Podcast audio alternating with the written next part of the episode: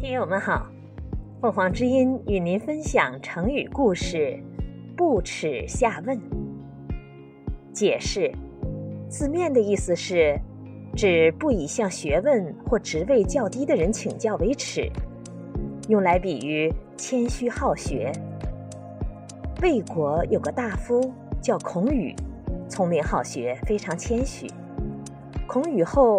魏国国君为了让后人学习和发扬他的好学精神，特别赐给他一个“文”的称号。孔子有个学生叫子贡，也是魏国人。他认为孔宇并不像人们所说的那样好，不应得到那么高的评价，于是去问孔子：“凭什么赐给孔宇‘文’的称号？”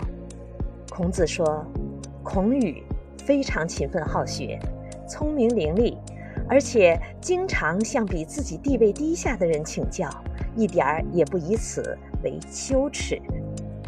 感谢收听，欢迎订阅。